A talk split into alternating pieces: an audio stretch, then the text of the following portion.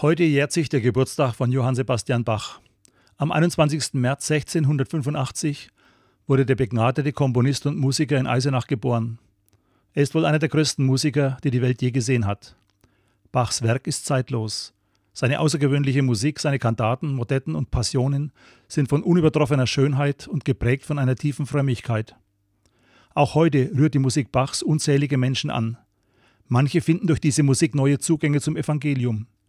Viele finden in der Musik Bachs Trost und Hoffnung für ihr Leben. Trotz seiner Erfolge blieb Johann Sebastian Bach zeitlebens ein bescheidener Mensch.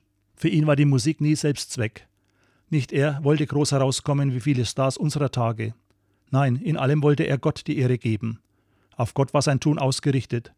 Deshalb schrieb er unter seine Werke Soli Deo Gloria, Gott allein die Ehre. Es wäre gut, wenn dieses Leitwort auch ihr Tun bestimmen würde.